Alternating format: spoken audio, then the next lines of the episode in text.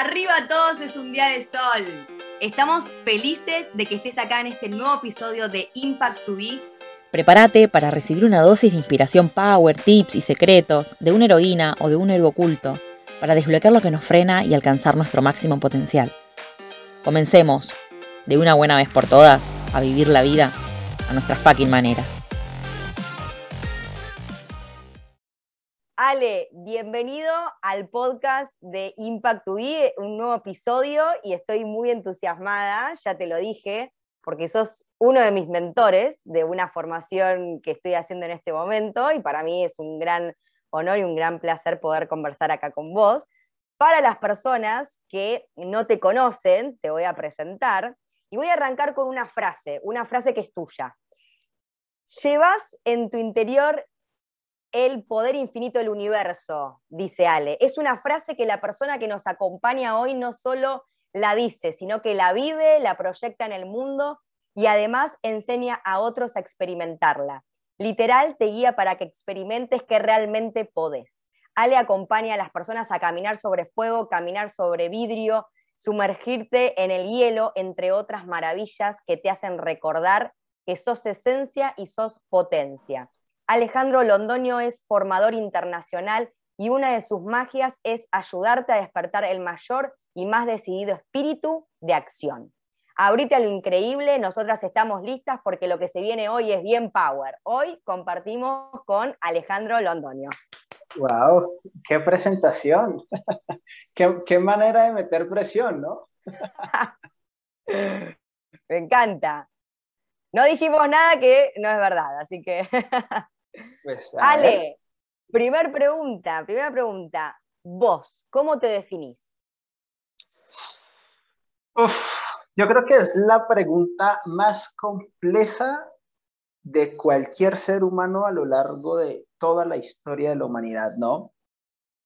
Eh, a ver, y, y entiendo también mucho acerca del concepto de que definirse es limitarse, pero creo que una manera poderosa que yo podría encontrar en estos momentos de mi vida para definirme a mí es que soy una persona muy intensa.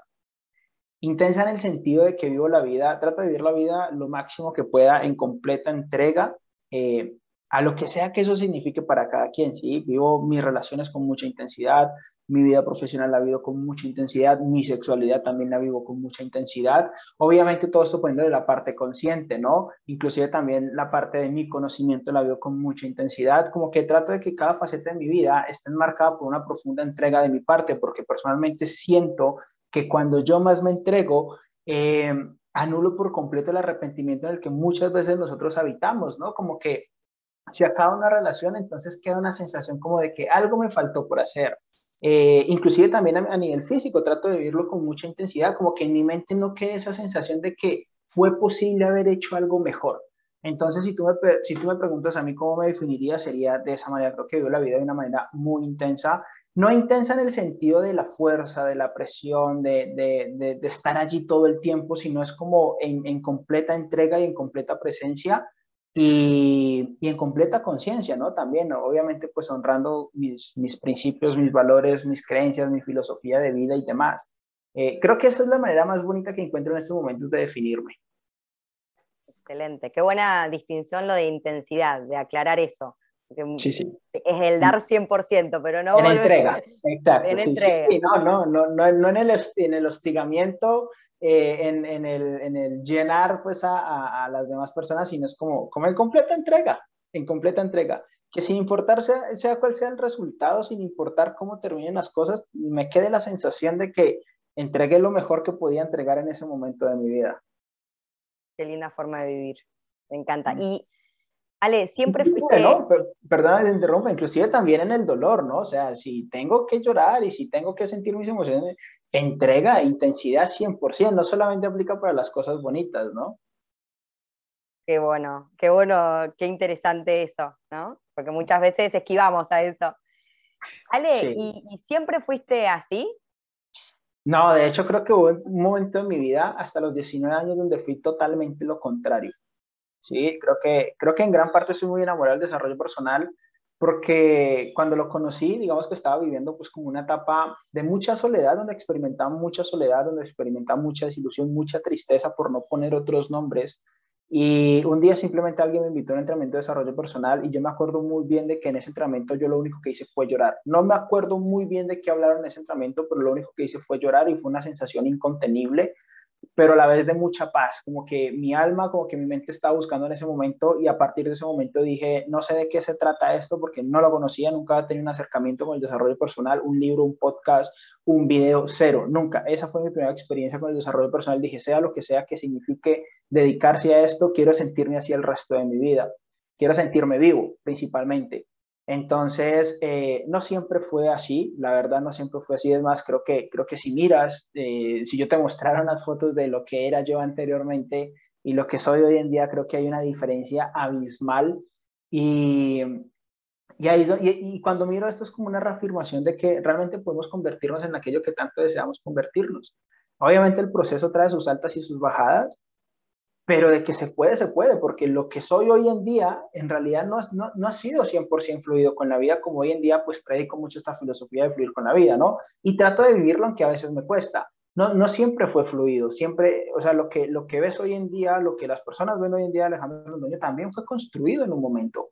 No, no, no crecí, no nací en un escenario, es más, yo era los que en el colegio o en la universidad no quería exponer porque me daba demasiado pánico, entonces mucho menos iba a pensar que mi, que mi vida se iba a pasar pues por, por los escenarios, ¿no?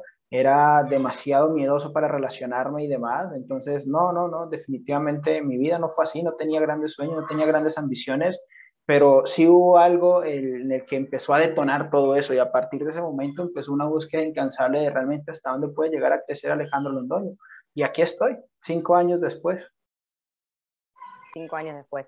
Y volviendo a, esos momentos en la versión anterior, ¿no? En, ese momento eh, hace cinco años, ¿qué fue lo que te hizo dar clic para empezar en este, en este nuevo camino del desarrollo personal?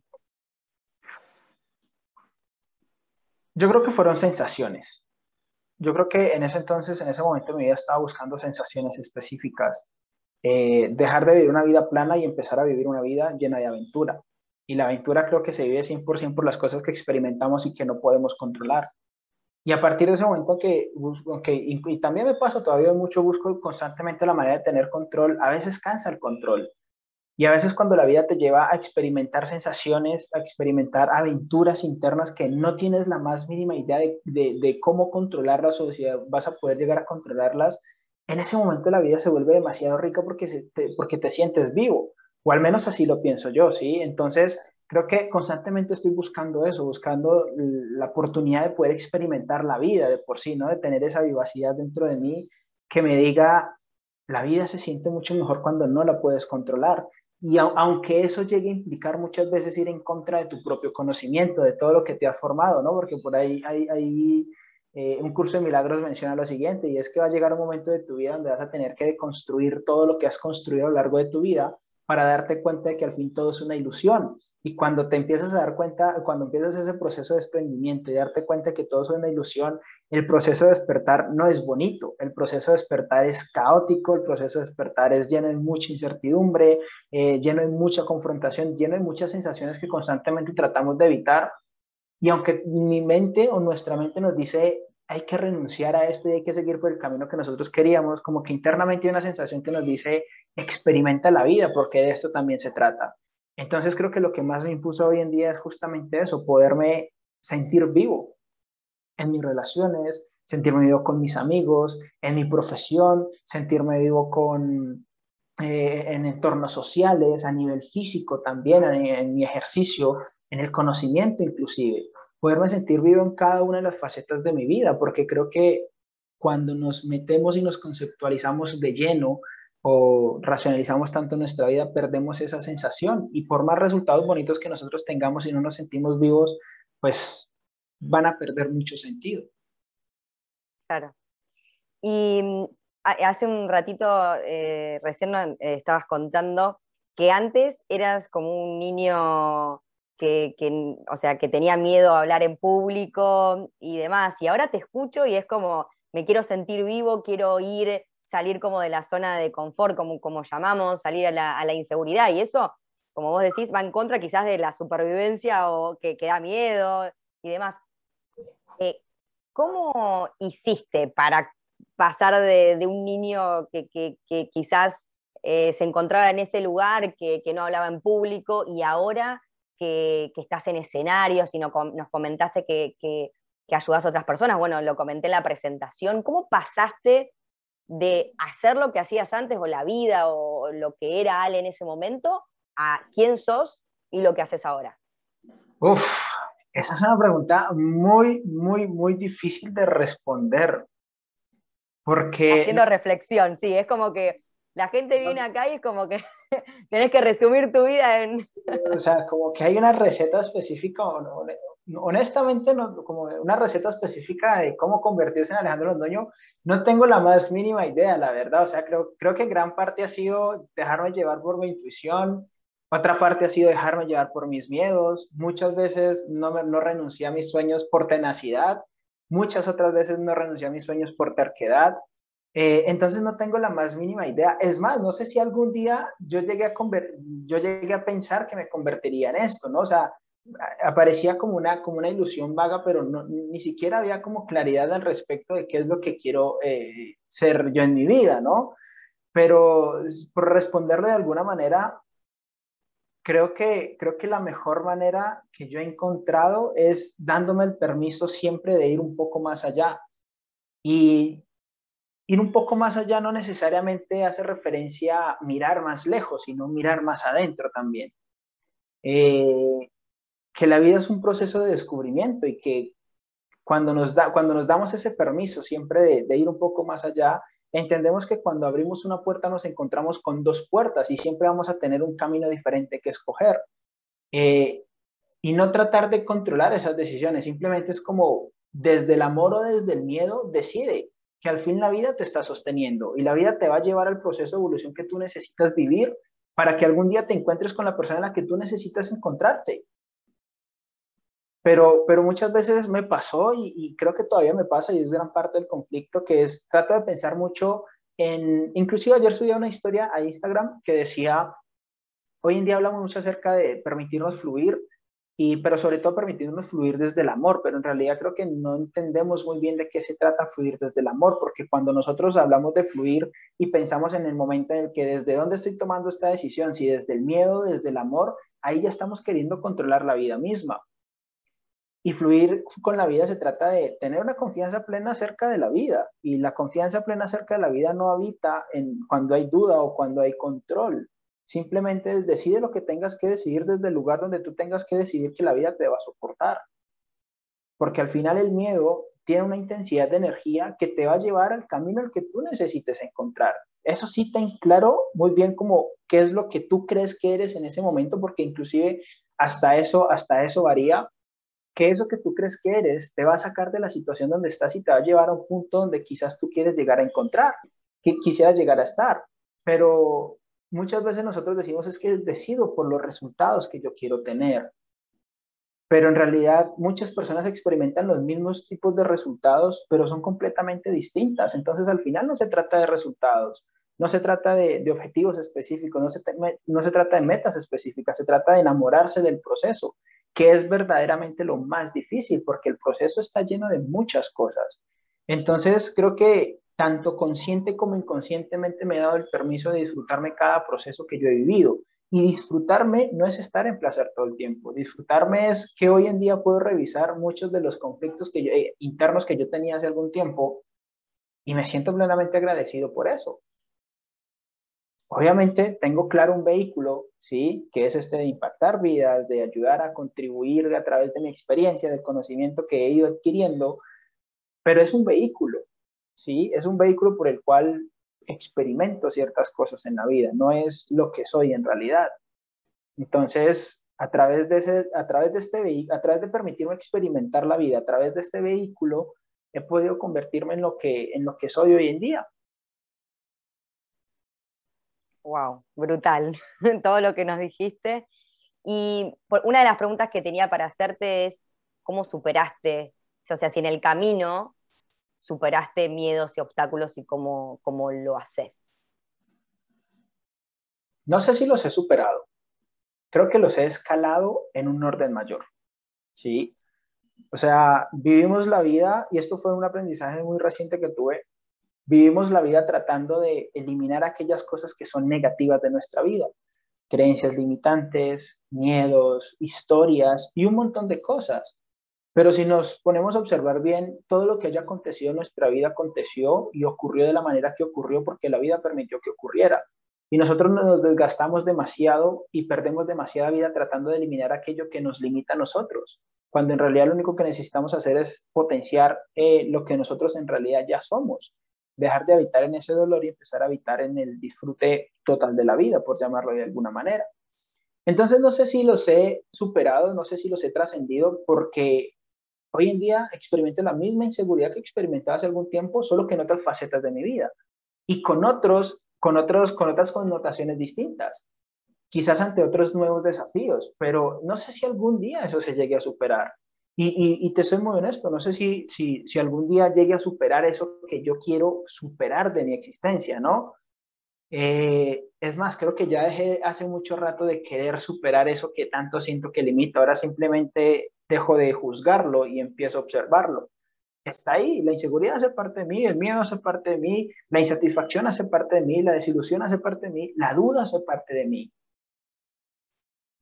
Y va a seguir haciendo parte de mi vida en este proyecto actual, dentro de 10 años, dentro de 20, no solamente en el campo profesional, también a nivel de relaciones va a seguir eh, apareciendo por allí.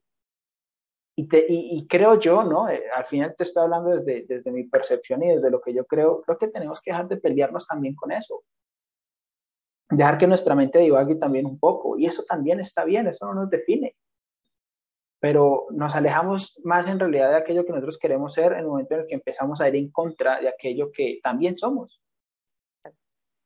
Espectacular. Eh, la clave sería como escuchar la intuición y seguir en eso que tu corazón te dice o lo que querés hacer a pesar de? Pues la clave es, toma el camino que tengas que tomar, date cuenta de que tú no controlas el aprendizaje. Tú puedes elegir aprender, pero el aprendizaje no lo condicionas tú o no lo condicionamos nosotros. Yo puedo elegir aprender de cada experiencia de mi vida, pero yo no elijo cuál es el aprendizaje que la vida tiene para mí. ¿Elijo aprender o no elijo aprender? A través de las decisiones que yo tomo, desde el amor o desde el miedo. Ok. Ale, vos ahora, para que quede en claro y la gente sepa, ¿a qué te dedicas ahora en el ámbito de trabajo y qué es lo que hacías antes? Bueno, primero voy con, con los segundos, ¿sí? Con, con qué era lo que hacía anteriormente. Cuando yo comencé en mundo del desarrollo personal estaba muy ligado a la motivación, eh, a las frases motivacionales, ¿no? A, a, despertar, pues como, a, hacer que la gente saliera motivada por la vida de los, de los escenarios. Eh, pero en esos momentos de mi vida, sí, curiosamente, donde yo me dedicaba a decirle a las personas que los sueños se podían cumplir, yo no estaba teniendo buenos resultados. Es más, creo que en esa época, eso fue en el 2018, estaba experimentando situaciones bastante incómodas a nivel de resultados, relaciones desastrosas, economía hecho un desastre, a nivel de salud estaba pesando 120 kilos, por ende también era un desastre, a nivel de conocimiento pues apenas estaba comenzando, entonces pues no, no, no puedo decir gran cosa. Sin embargo, me subí a los escenarios a decirle a la gente que podía construir la vida que ellos querían construir. Pero cuando me bajaba del escenario me encontraba con una, con una profunda insatisfacción acerca de mi vida personal, acerca de que quién soy yo para poderle decir a estas personas que consigan algo en su vida si finalmente yo no le he conseguido. Y por ende, aquello que yo me mostraba en un escenario, aquello que yo era en realidad, pues no era algo que me enorgulleciera, la verdad.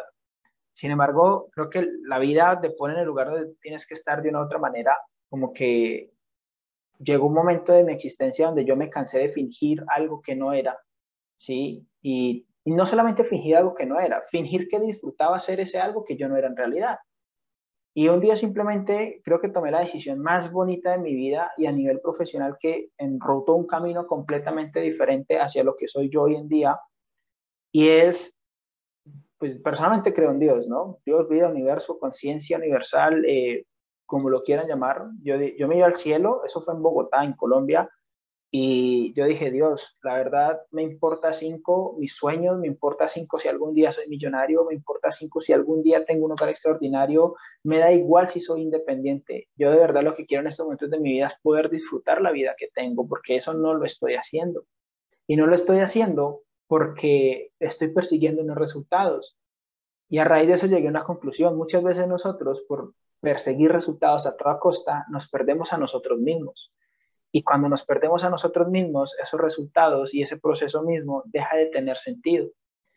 Entonces tomé una decisión inconsciente o inconsciente para mi mente, ¿no? Pero pues quizás ya, ya, ya, ya mi alma, mi espíritu, mi intuición, mi conciencia ya, ya quería tomarla.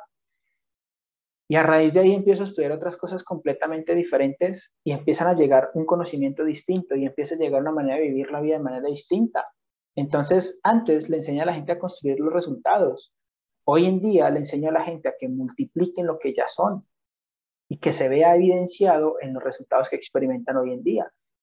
Principalmente que multiplique lo que ellos ya son, que descubran que lo, lo que les limita, que descubran que lo que les impide alcanzar la vida que desean, sobre todo a nivel interno, que descubran qué es eso que les hace sentir insatisfacción de manera constante, que descubran qué es eso que a pesar de que tienen grandes habilidades, no logren tener la vida que tanto desean. Y cuando logren encontrar esa satisfacción personal, que aparentemente es muy simple, ¿no? Porque escuchamos ahí, eh, sea agradecido y mantente en tiempo presente, pero no es tan sencillo. No es tan sencillo como eso, porque inclusive creo que hoy en día, dado la industria del desarrollo personal que se ha, que se ha multiplicado tanto, el ser agradecido inclusive se volvió un proceso mecánico. Entonces no es tan sencillo como ser agradecido con la vida que tú tienes. Hay un montón de conceptos que no interiorizamos en nuestra vida y que personalmente todavía siento que me hacen falta un montón, pero que estoy en el camino. Y cuando las personas y cuando yo a mis participantes que son felices, que se sienten plenos, que disfrutan lo que hacen, a partir de ese momento todos los resultados van a llegar y se van a multiplicar. Entonces, hoy en día no me enfoco en los sueños de la gente. Hoy en día me enfoco en el autoconcepto y en la conciencia que ellos tienen acerca de sí mismos, que ellos siempre puedan verse a sí mismos en una imagen mucho más elevada de lo que se están viendo en ese momento y que actúen siempre desde un grado de conciencia mucho más elevado, que puedan verdaderamente dominar el juego interno, pero no dominando sus emociones, ni, ni sus pensamientos o su mente como muchas veces nosotros pretendemos, sino que verdaderamente aprendan a observar cuál es ese juego interno y que ese juego interno no les condicione en su vida externa. Entonces va más un poco por allí y esa básicamente es la diferencia. Antes Hawkins lo llama de una manera, ¿no? Antes habitaba mucho desde la fuerza y digamos que ahora estoy tratando, porque ni siquiera puedo decirte que, que lo hago plenamente, ¿no? Estoy tratando de habitar la mayor parte de mi tiempo desde el poder, entregado 100% a esa fuerza divina que yo sé que constantemente está fluyendo a través de nosotros. Espectacular. Te iba a hacer una pregunta Em, pero me parece que la voy a cambiar en base a cómo va, la, en base a cómo va la, la, charla, que me encanta. ¿Y cuáles dirías que, si lo podemos bajar a algo pragmático, qué pasos podemos dar las personas para dejar de estar en fuerza y pasar al poder, aunque sabemos que es eh, todo un proceso y lleva tiempo y demás, no es algo como wow, eh, o, sí o no, no sé, no lo quiero juzgar, pero qué es lo que podemos empezar a hacer para sentirnos mejor, para tener un mejor autoconcepto y elevar nuestro nivel de conciencia. O si no, lo podemos dejar para lo último en la master, en la mini masterclass, como vos quieras. Pues a ver, mira, yo creo que el mejor consejo que te puedo dar a través de mi experiencia es, es em, no, no saltemos procesos, ¿sí? Somos esencia y somos potencia, todo el tiempo todo el tiempo. Yo todavía sigo sofisticando un personaje que un día decidí construir, que ahora le pongo un concepto que es que lo hago desde la conciencia, no deja de ser mi personaje. Y busco la manera de sofisticarlo, ¿sí? Pero así como busco progresar, también busco evolucionar. Entonces, ¿cómo va el tema? O sea, no sé, y ni siquiera es una decisión racional que podemos llegar a tomar. Como en mi caso, como me pasó a mí, fue una decisión involuntaria e inconsciente, producto de lo que ya yo estaba viviendo en ese momento de mi vida. Entonces, no es como que yo quiero dejar de renunciar a la fuerza para evitar en el poder, pero si la fuerza es lo que te está funcionando en estos momentos de tu vida, ¿por qué no continuar con ella? ¿Por qué no continuar mejorando tus estrategias? ¿Por qué no continuar mejorando tus habilidades? ¿Por qué no continuar mejorando eh, los conceptos que tú ya tienes para poder vivir la vida de una mejor manera? ¿Sí? Llegará un momento de tu vida donde ese llamado interno mismo, donde ese mismo llamado interno te va a ir marcando el camino que tú debes de seguir para que sea que te encuentres con lo que tengas que encontrarte. Pero cuando ese llamado interno aparezca, no, no nos neguemos a eso. Aceptémoslo y comprendámoslo porque es que es tal cual, o sea, no, ese llamado interno no va a llegar hasta que nosotros no lleguemos a un punto donde sintamos que ya hemos hecho todo para mejorar nuestra vida y que es imposible hacer más para seguir progresando. Cuando experimentes esa sensación de que es imposible hacer algo más, construir algo más, conseguir algo más, ¿sí? Para mi estado actual interno, ese es el momento en el que tienes que entregarte una fuerza infinita. Espíritu, alma, conciencia, poder, como tú lo quieras llamar. Al menos esa fue mi experiencia. Yo sentía de que vivía la vida y la luchaba todo el tiempo. Eso es fuerza, como para traer un poco la, fuerza, como que sentís que estás luchando y luchando, ir atrás de como la carrera de la rata, un, objetivo, un resultado y que todo cuesta muchísimo. Exacto. Y, el poder que sería. Y el poder sería darnos ese permiso, ¿sí? De experimentarnos de manera completa.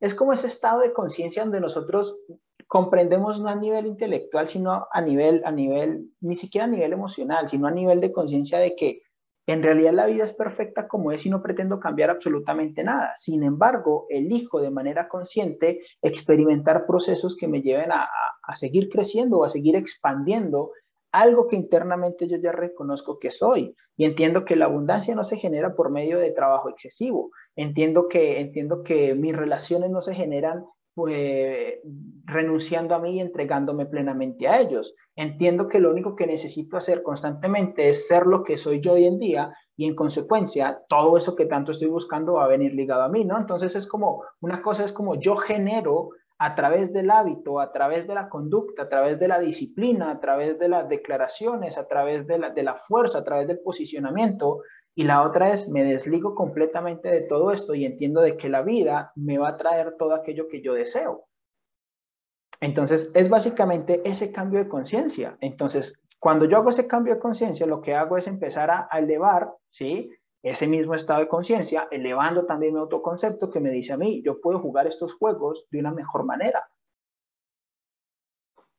Y entonces una manera que traiga el disfrute, ¿no? Exacto, entonces ya de ahí empezamos nosotros a vibrar o a calibrar, como tú lo quieras llamar, en una energía diferente. Ya nosotros, nosotros ya nos convertimos en un imán de grandes relaciones, en un imán de grandes eh, eh, objetivos, en un imán de grandes, de grandes eh, proyectos que traigan gran economía, ¿sí? Ya no somos nosotros los que salimos a generar todo ese tipo de cosas porque genera desgaste. Me he encontrado con muchos participantes y también por mi propia historia que ser disciplinados genera agotamiento, se sienten cansados de, sus hábitos, se sienten cansados de su profesión, se sienten cansados inclusive de mantener los resultados que tanto disfrutaban hace algún tiempo.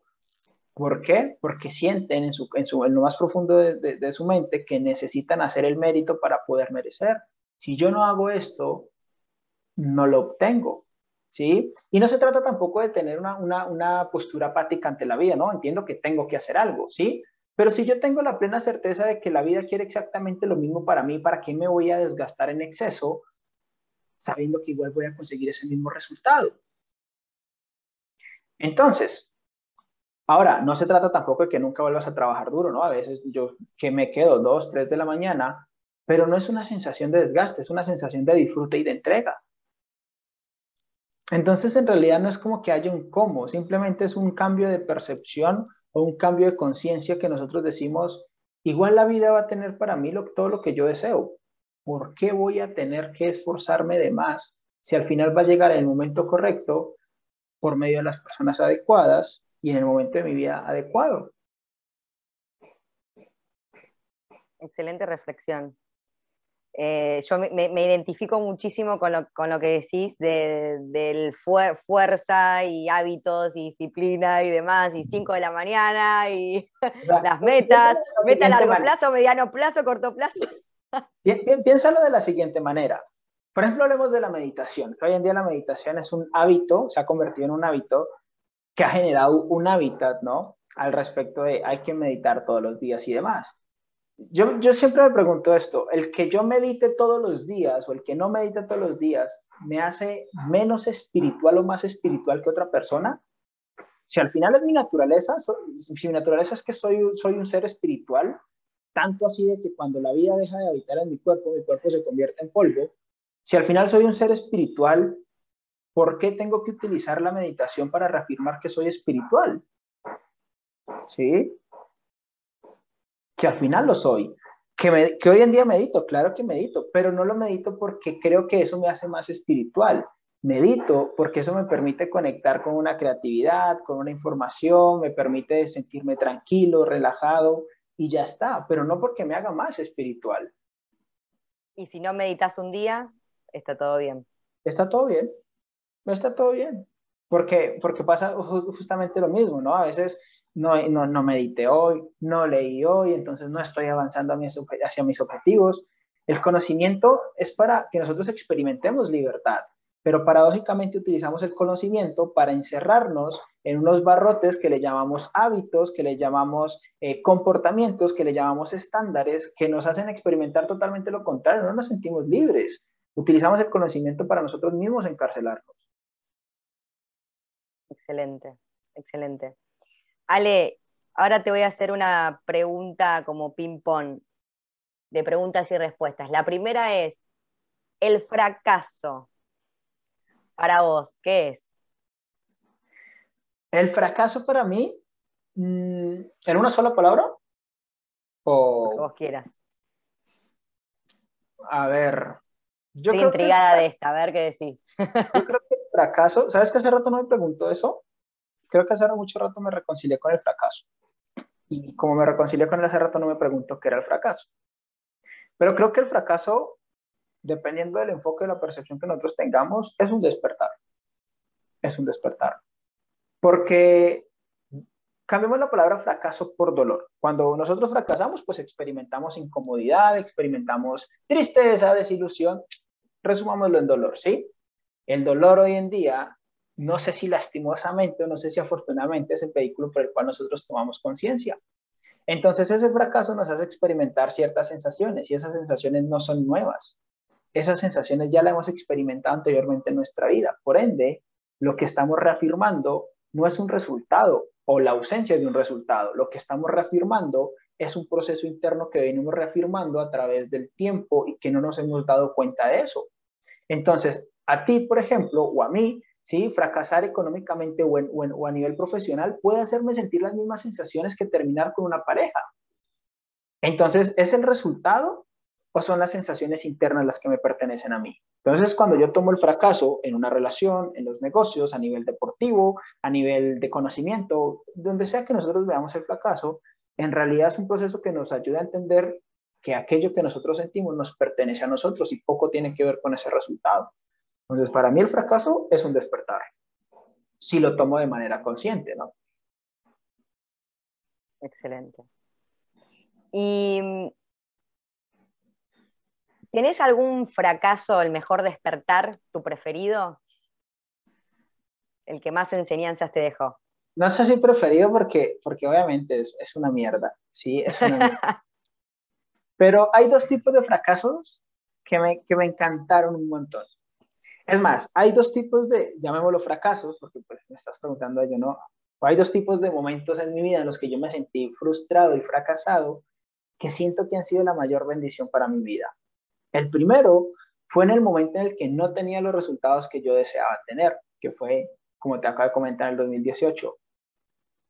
¿Y por qué digo que es un fracaso? Porque a raíz de eso yo entré en una ilusión de que cuando consiga lo que deseo, sobre todo a nivel económico, esas sensaciones internas se van a ir. Entonces, ese fue un momento de fracaso. ¿Y por qué fue un momento de fracaso? Porque me movió a construir la vida que deseaba. ¿sí? viajar a otros países, tener una comunidad y todo esto. Entonces ese fracaso de no tener los resultados que deseaba me llevó a moverme. Pero cuando tuve los resultados que tanto quise tener, el estilo de vida, que ahí viene el segundo fracaso. Cuando tuve ese segundo fracaso de, de tener el estilo de vida que deseaba, de haber viajado a otros países, de tener una gran comunidad, adivina qué, las sensaciones siguieron siendo exactamente las mismas conseguí lo que yo pretendí que al conseguir iba a cambiar internamente y resulta que no fue así. Entonces el primer fracaso me llevó a moverme, pero el segundo fracaso me llevó a ser consciente de que no se trata de los resultados. O sea, si yo no soy capaz de ser feliz en estos momentos de mi vida, una pareja, más millones en mi cuenta, más viajes por el mundo, van a ser feliz, me van a hacer feliz. Entonces, ese, y ese segundo momento no fue hace mucho tiempo, ¿sí? Y yo decía, tengo todo la vida, o sea, en estos momentos tengo la vida que tanto visualicé hace algunos años y aún así no me siento feliz. Y ahí fue donde me llevó a mí verdaderamente a desprenderme del resultado externo. Desprenderme no significa que no me importe, obviamente genero y, me gusta tener objetivos y me gusta pensar en grande y demás, pero entender de que no se trata de si tengo o no tengo, se trata de, de mi proceso interno. Entonces, ahí lo, cuando alcanzás ese objetivo, el otro día estuve, estuvo Guille, Guille de Gita acá en, el podcast y también eh, nos contaba lo mismo, que alcanzó los resultados que quería y se sentía vacío. Ese fue su, mayor fracaso, em, entre comillas. Y, bueno, vos lo que decís cuando pasa eso, esa ilusión de que vamos a ser felices cuando, cuando logre este, cuando me compre la casa, cuando me compre el acto, cuando tenga una pareja, cuando me case, cuando tenga hijos, cuando lo que sea. Y ahí, ¿qué hacemos cuando nos damos cuenta que no es eso? Claro, pero es una ilusión que no sabemos qué es ilusión hasta que la vivimos, ¿no? Hasta que la vivimos. Exacto, porque a mí me decían, el dinero no te va a hacer feliz. Y yo decía, pero es lo único que me está robando la felicidad, ¿sí? Entonces, cuando te das cuenta de que a pesar de obtener lo que tú tanto deseas obtener, no te sientes como te quieres sentir, ese es el verdadero momento de asumir la responsabilidad de nuestra existencia. Es decir, de entender, es decir, de dejar de exteriorizar nuestras sensaciones internas por los acontecimientos externos y empezar a entender de que verdaderamente dependen de un proceso evolutivo, de nuestras percepciones, de nuestros conceptos, de las brechas emocionales que no hemos cerrado y no hemos sanado, de, de las percepciones, de los conceptos a los cuales nos aferramos y de un montón de cosas más. Entonces, cuando, cuando nos damos cuenta de que es una ilusión, ahí el primer paso es asumir la responsabilidad. Nada ya externo tiene el poder, a no ser que yo se lo dé, de generarme lo que yo quiero que me, de, la manera como yo quiero vivir la vida, generarme esas sensaciones. Entonces, ahí que viene el paso de verdaderamente responsabilizarme de lo que yo estoy sintiendo y de cómo estoy viviendo la vida. Perfecto. ¿Cuáles son las creencias que vos abrazás? ¿Que abrazo en este momento de mi vida? Sí. Una de las creencias más fuertes que yo hoy en día tengo y que me encargo todos los días de fortalecerlo es que el universo siempre está de mi lado, pase lo que pase. El universo siempre está de mi lado. Creo que, creo que esa es la creencia más bonita. Y siempre, y siempre lo digo, ¿no? En mi día a día lo digo de manera jocosa. Y, pues digamos que como que entornos que no están como tan empapados de esto, como que se ríen, pero yo en el fondo sé que es real. Yo sé que, que el universo está de mi lado entonces, cuando a mí me preguntan, por ejemplo, eh, ¿no te da miedo desilusionarte? Y yo le decía, no me da miedo, no me, me, genera más susto y más dolor el no expresar todo lo que yo quiero expresar que la misma desilusión. Yo entiendo que la desilusión es, algo posible, es más, no solamente es posible, es algo real en, en, en nuestra vida, real por llamarlo de alguna manera, pero prefiero mil veces desilusionarme que no poder expresarme. Entonces siempre digo, el universo está de mi lado. Y cuando digo, el universo está de mi lado, pase lo que pase, yo sé que lo voy a superar, yo sé que lo va a trascender, de alguna u otra manera, por medio de la fuerza, por medio de la voluntad, por medio de, disociarme, por medio de aprender, por medio del ego, por medio de la conciencia, se va a superar. Ok, excelente mensaje. La siguiente pregunta es algo que nos dijiste, que porque tiene que ver con los hábitos. Así que estoy muy, a ver, a ver qué me decís. ¿Qué hábitos abrazas? ¿Ninguno o, todo o, cuál? Sí. sí, sí, sí, sí, sí. tengo mis hábitos, pero me lo tomo en juego, ¿sabes? Me lo tomo en juego. Eh, pero antes de responderte esto, mis hábitos están muy ligados a lo que, al concepto que yo tengo de equilibrio. ¿sí? El concepto que yo tengo de equilibrio es encuentra un propósito superior y haz que todas las demás áreas de tu vida giren en torno a ese propósito superior.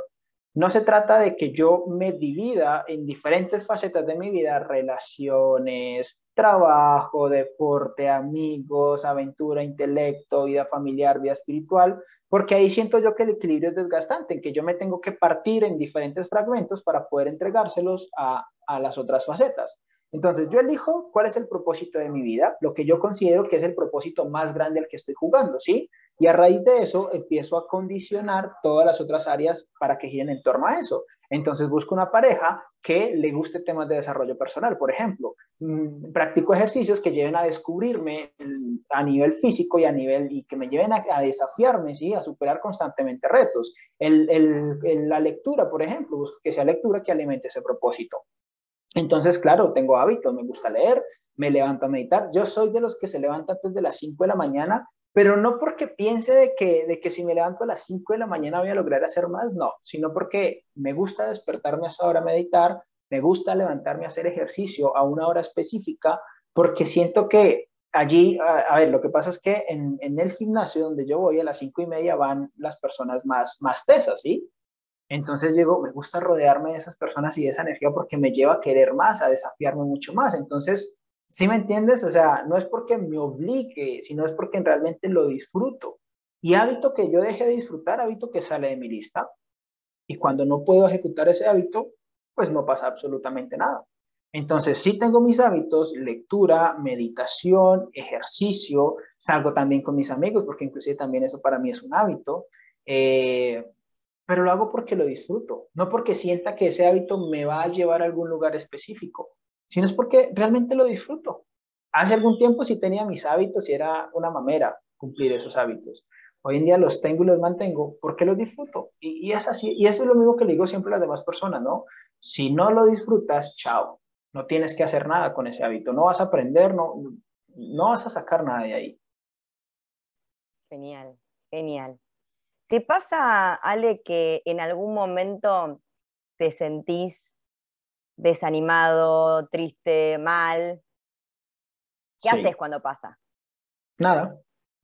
Me entrego a eso que, estoy sintiendo. No me peleo, o sea, en mi mente siempre va a haber, en, en, la mía y en la de todos, siempre va a haber duda en el proceso. O sea, creo que soy un hombre de mucha fe y de mucha certeza. Sí.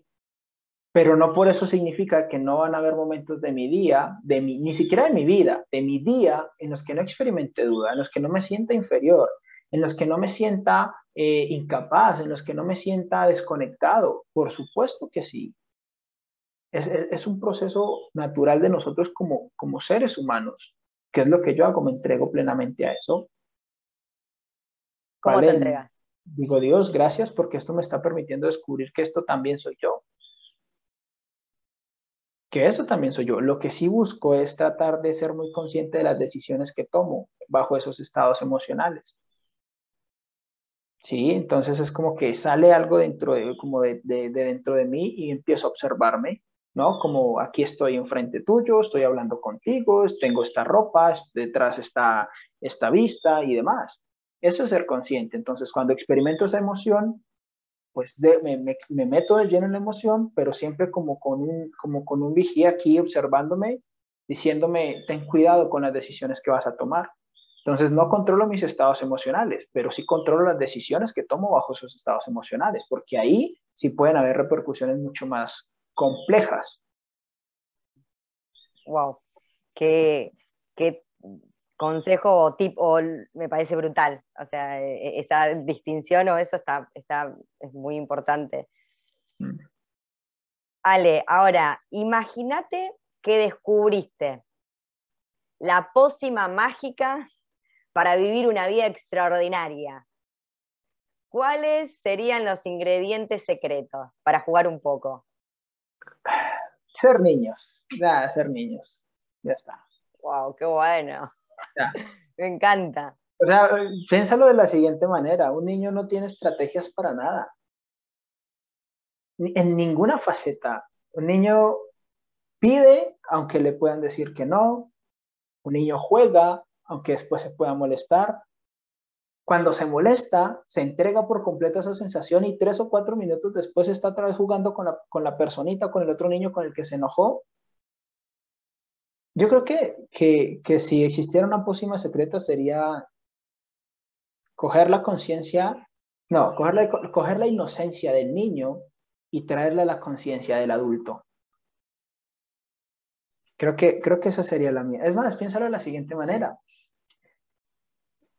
en mis relaciones, las relaciones más bonitas que yo he tenido han sido esas en las que yo no he podido ser estratégico en mis tips de conquista y demás. Ha sido esas que mi inteligencia emocional se da para el carajo, en la que siento que pongo cara de pendejo y ahuevado todo el tiempo, en la que solo me estoy riendo, en la que, en la que experimento ese amor caprichoso en el que quiero más y quiero que, quiero que la persona, eh, estar más tiempo con esa persona. A nivel profesional pasa exactamente lo mismo. Cuando, cuando me divierto tanto con mis socios, que somos unos completos idiotas y, y, demás, y, y, está bien. Y está bien cuando hablo con mis amigos y no hablamos sino de, cosas absurdas que ni sentido tienen. Ahí se disfruta muy chévere la vida. Ahí se disfruta un montón.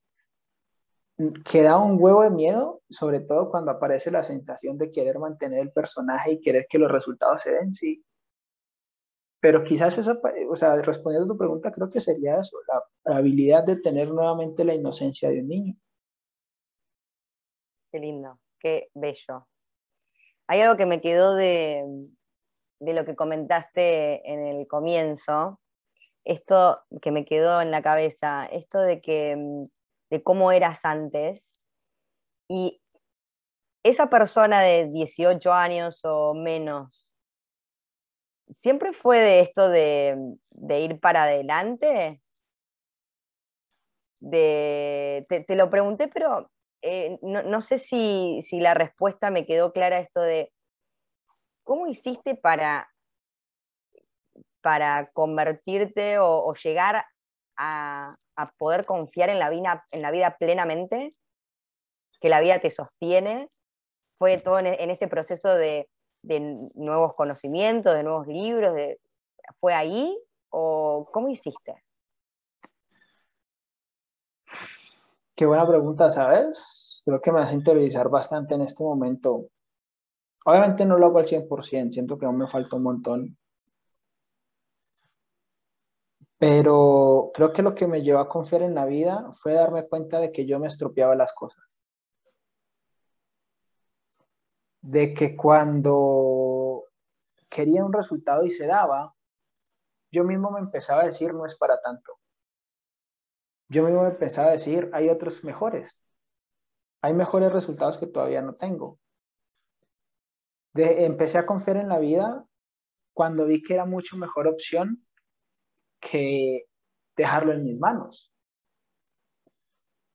cuando trataba de controlar, y todavía me pasa, cuando trato de controlar las cosas, el proceso es tedioso y es agotador. Pero es tedioso y agotador no desde lo mental, sino como desde lo esencial, es como, como agotador para, para, para mi alma, ¿sabes? Cuando dejo que las cosas fluyan, es un camino lleno de mucha incertidumbre y honestamente se necesita un montón de valentía para eso. pero es agotador para la mente, no para tu aspecto esencial de ti. Entonces, también respondiendo a tu pregunta de si siempre fui el muchacho que tira para adelante, no, yo era los que renunciaba a la primera. Yo era de los que ni siquiera lo intentaba. Yo era de los que nunca iba de primero. Yo era de los que nunca decía voy a hacer esto. No, no, no, ese, ese, ese fui yo hasta hace algún tiempo. Y creo que internamente algo dentro de mí un día dijo, ¿por qué no? ¿Por qué no darte el permiso de, vivir de una manera distinta? Quizás no tenga nada de malo. Y hoy en día te digo, después de cinco años, a veces es una decisión que pesa un montón. Porque es, pues creo yo, ¿no? En mi mente, a veces es más fácil y más cómodo estar dormidos que estar despiertos.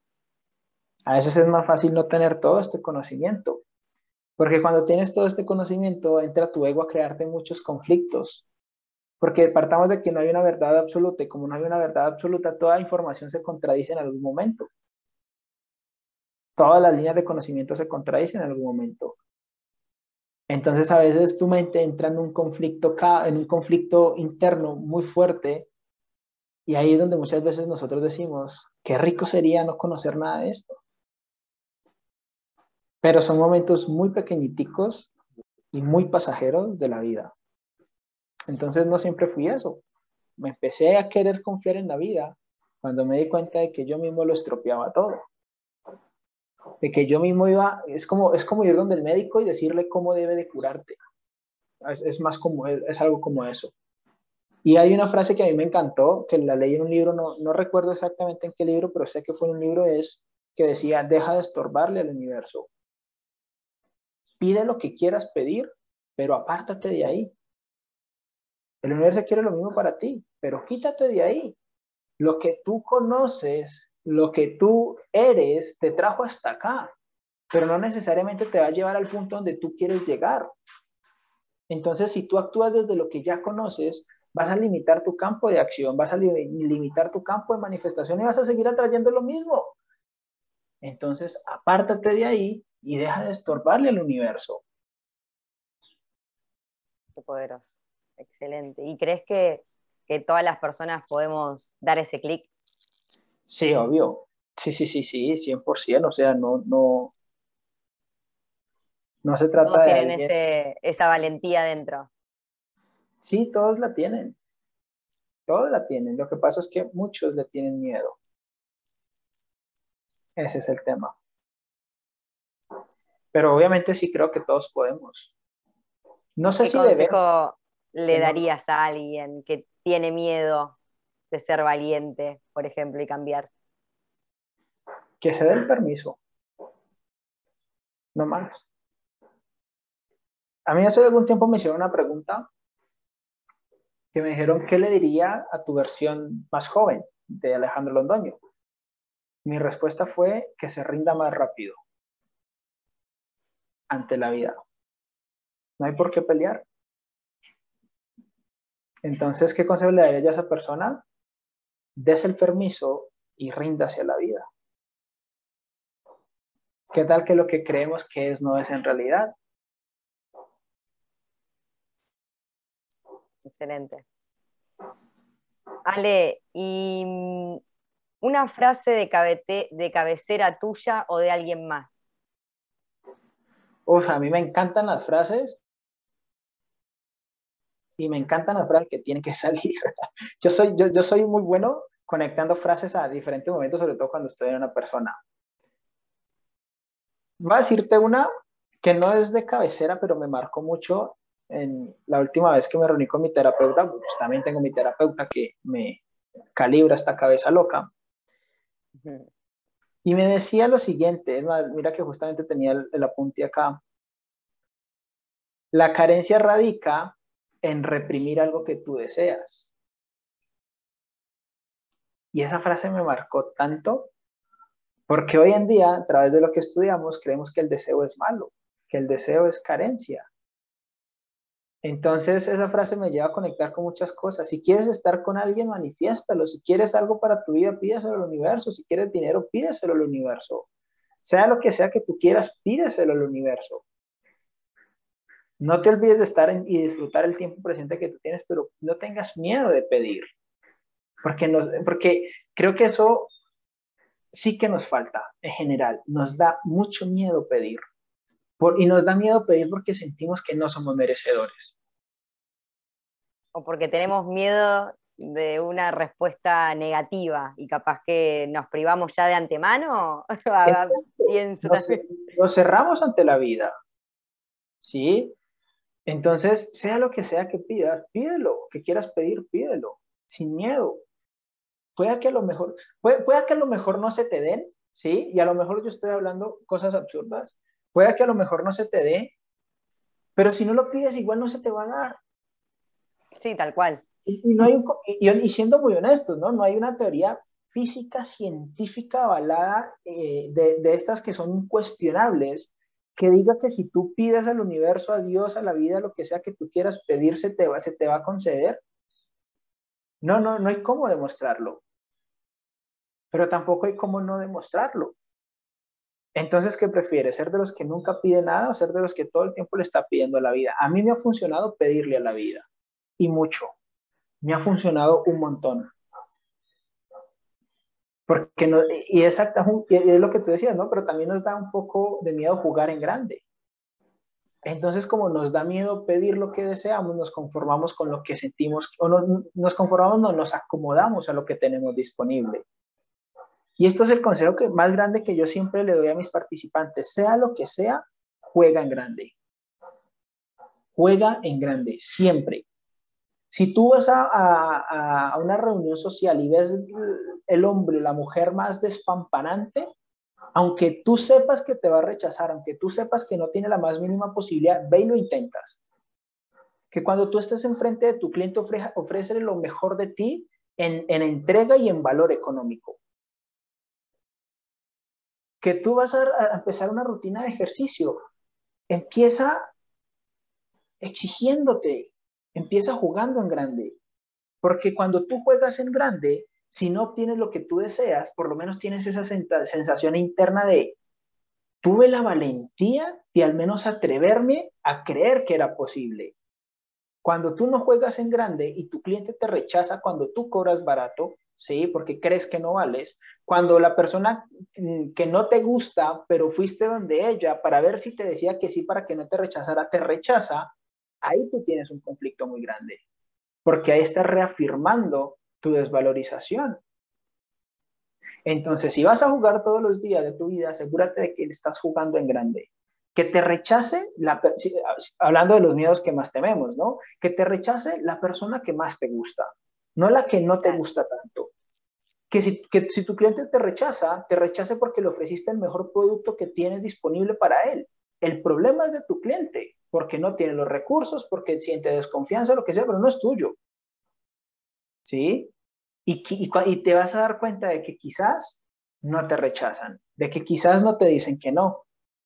Y ahí tú dices, valió la pena jugar en grande. Pero cuando tú no juegas en grande y te dicen que sí, tú siempre vas a decir, me gustaría algo más.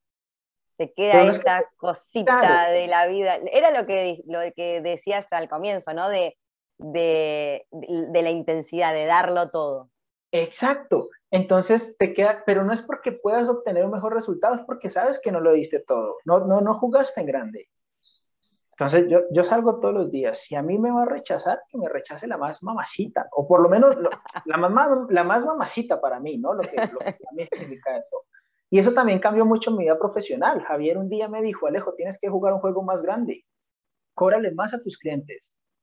Familiarízate con el no. Y cuando empecé a cobrar más, menos clientes me dijeron que no.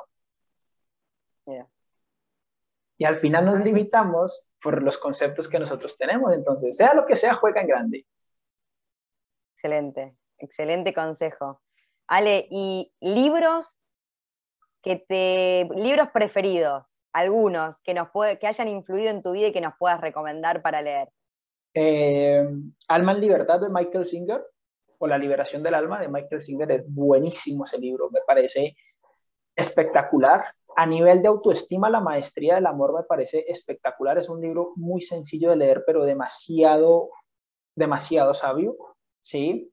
Eh, a nivel espiritual, todo lo que sea de David Hawkins, todo lo que sea de, de, de Wayne Dyer también me gustó un montón. Neil Donald Walsh también tiene su saga de conversaciones con Dios, es espectacular. Eh, a nivel de mentalidad, recomiendo mucho Hábitos de Alto Impacto de Brendan Bouchard, es muy, muy bueno de mentalidad y de negocios también. Lo recomiendo muchísimo ese. Eh, a nivel de ventas, vendes o vendes de Gran Cardón. Eh, si estás empezando el desarrollo personal, Tony Robbins, es, los libros de él son lo mejor a nivel cuando uno está comenzando. Eh, no, tengo muchos libros que, que, me han marcado profundamente. Esos están, muchos, los, he leído y otros los tengo ahí por, por leer. Bueno, muchas gracias por, la recomendación. Y hemos llegado al final, Ale. O sea, para mí esto ha sido como una masterclass, toda la conversación. Eh, ha sido un placer. Lo último siempre es invitarlos, invitarte a una mini masterclass de tu tema por excelencia. Todo igual estuvimos charlando en el medio de, de, muchas cosas. No sé si querés terminar alguna idea o algún mensaje final que quieras decir. Bueno, pues no, no, no estaba preparado, pero a ver, a ver qué surge por allí. Creo que, pues voy a hablar 100% desde mí, ¿no? Creo que, creo que hay algo que me gusta hoy en día mucho es, redefiniendo los, los límites, ¿no? Creo que tenemos un conflicto muy grande con experimentar los límites en nuestra vida. Y cuando hablo de límites, hablo de miedo, hablo de incertidumbre, hablo de incapacidad, hablo de muchas cosas. Y por lo general esos límites están ligados a los procesos que nosotros vivimos. Entonces, si entendemos verdaderamente que un límite es porque un proceso ha llegado a su máxima utilidad no debería ser un cuestionamiento que nos disminuya, nos desvalorice a nosotros internamente, sino, es sino debería ser algo que nos emocione porque nos exige a nosotros encontrar un proceso mejor de, de, poder seguir caminando en este, en, este camino, de poder seguir viviendo este proceso. Entonces, donde está el miedo, ahí hay una gran valentía, donde, donde, donde está la inferioridad, ahí está tu gran autoestima, donde está la insuficiencia, ahí está tu poder personal sea lo que sea que nosotros experimentemos hoy día, que no nos guste, existe una manera distinta de nosotros poder verlo. El estancamiento en realidad surge por un error de percepción que nosotros tenemos acerca de las cosas. Entonces, cuando nosotros eh, nos damos el permiso de ampliar nuestra perspectiva, entendemos de que siempre podemos jugar un juego más grande, y es nuestra naturaleza, porque la vida es expansiva y es evolutiva por naturaleza. Entonces nosotros llegamos a un momento de la vida donde nos sentimos estancados, lo único que queda es ampliar la percepción y jugar un juego más amplio. En todo lado, en todo sentido se puede jugar un juego más amplio. Siempre podemos escalar un nivel mucho más grande, que quizás nosotros no lo veamos porque nos aferramos a esos conceptos, porque nos aferramos a esas estructuras, porque nos aferramos a, a esas vivencias que hemos tenido gracias a eso, no significa que no puedan vivir experiencias mejores pero hay que tener en cuenta también algo y es que la vida es un péndulo. Y si yo activo el péndulo 5 grados a la derecha, activo el péndulo 5 grados a la izquierda. Así como existen beneficios y placeres mucho más amplios de la vida, también existen desafíos, incertidumbres, incomodidades mucho más amplias de la vida. Y ahí es donde tú te das cuenta de que verdaderamente qué tanto has crecido. Cuando miras para atrás y ves que tus problemas ya superados en realidad son problemas diminutos pero no es que sean problemas diminutos, es que nos hemos hecho mucho más grandes a lo largo del tiempo y a través de esos aprendizajes. Porque todo, todo problema o toda verdad más bien, vista desde un grado de conciencia más elevado, es un proceso erróneo y, no es verdad. Y no es verdad porque tenemos la amplitud del panorama. Entonces, sin importar eh, a lo que nos dediquemos hoy en día, ¿sí? Nuestra misión, nuestro propósito, nuestra ocupación, nuestra vocación, eh, nuestra profesión, ¿sí? Vivamos la vida en constante exploración, en constante descubrimiento, sin aferrarnos obviamente a que un resultado, a que un externo nos va a generar a nosotros felicidad. La felicidad está intrínseca en la vida. No necesitamos hacer nada para tener las cosas esenciales, no necesitamos hacer nada para sentirnos libres, para tener felicidad, amor, plenitud, gozo, disfrute.